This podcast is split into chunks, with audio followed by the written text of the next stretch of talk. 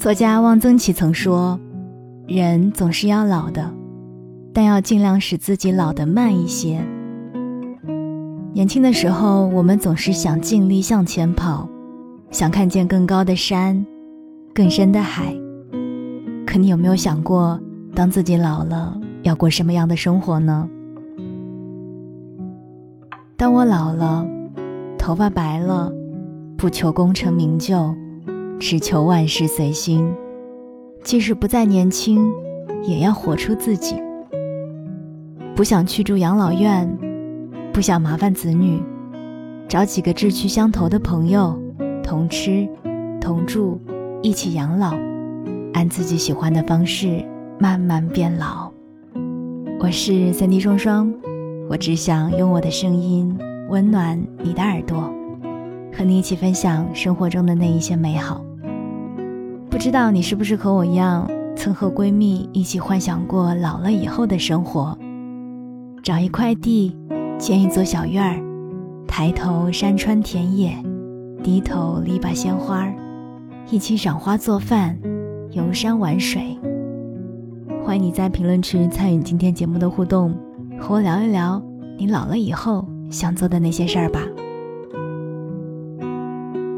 几年前，国外有四对夫妻。他们是二十多年的好朋友，孩子们长大以后，他们就在湖边建起了四间相连的房子，闲时吃饭聊天，病时互相照顾，对门就是好朋友，开窗便是湖水碧绿，好不惬意。人生在世，匆匆数十年，所有的努力不过是为了活得更加自由，拥有更多选择的权利。每个人都有每个人的活法，有人喜欢儿孙绕膝，有人喜欢独居养老。如若可以，当我老了，我想和朋友们住在一起。见过太多尔虞我诈，老了就只想和舒服的人待在一起。或者是回去乡间田园，或是住在山中湖畔，一起找一栋别墅或者几间房子相连。大家各有空间，想吃饭时喊一声，想独处时自己回屋。《桃花源记》的阡陌交通，鸡犬相闻，就是最好的同居状态。同居养老，既能彼此照应，又能各自独立，不需要儿女时时照看，不为家长里短烦恼，住在一起，老的自由。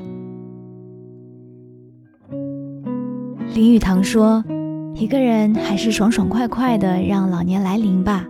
人生的交响乐应该以一个和平宁静、物质舒适和精神满足的终曲为结束，不应该以破锣破鼓的砰砰声为结束。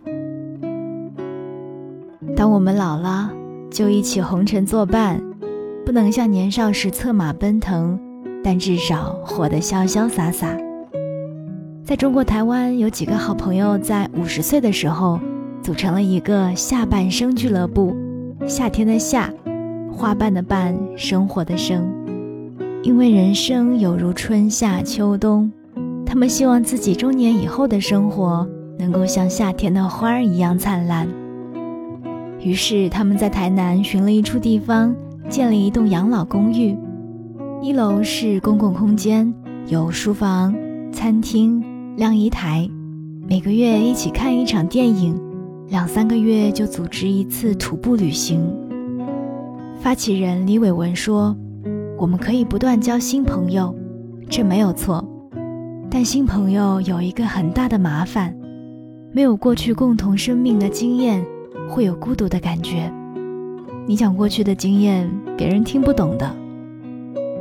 对他们来说。”和有共同记忆的老朋友在一起消磨时间，不做任何事情，本身就有意义。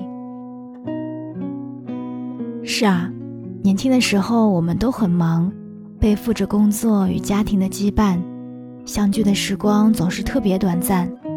老了就待在一块儿，每天和老朋友东聊西聊，吃饭、睡觉、打麻将，快乐是一件简单的事儿。梁实秋说：“理想的退休生活就是真正的退休，完全摆脱赖以糊口的职务，做自己中心所愿意做的事儿。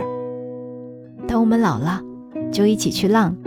年轻时被绊住了脚步，老了就要想浪就浪。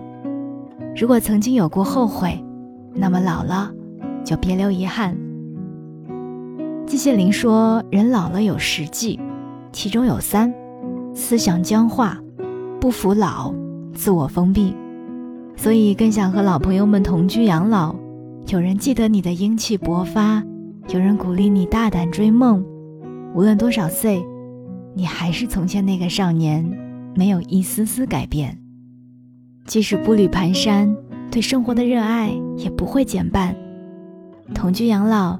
一起喝一杯热茶，回忆青春年少；一起种花、下棋、写字，偷得清闲，活得像一个人的样子。光阴可带走我们的青春，却带不走我们对梦想的追求。摩西奶奶七十八岁开始画画，八十岁办展，一百零一岁获总统点赞。你看，只要你想，人生永远没有太晚的开始。时间可雕刻我们的容颜，但改变不了我们对美好的向往。和好朋友一起去浪，一起去大草原的湖边看候鸟飞回来，一起去看浩瀚无垠的天地，留下自己的足迹。同去养老，一起兴风作浪，一起大胆追梦。浪的路上不孤独，管他什么后浪，我只想浪得爽快，老得潇洒。无论你是七十岁。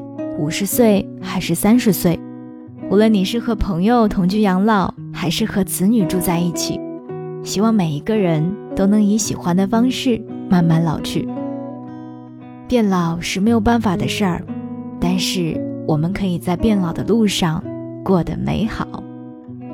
我是在地双双，也欢迎你添加我的个人微信 nj 双零九幺幺 nj 双零九幺幺。和我分享你看到的那一些生活当中的美好，也欢迎把你看到的好文章分享给我哦。当然也记得在评论区跟我一起互动聊一聊你老了以后想做的那些事儿吧。我们下期再见。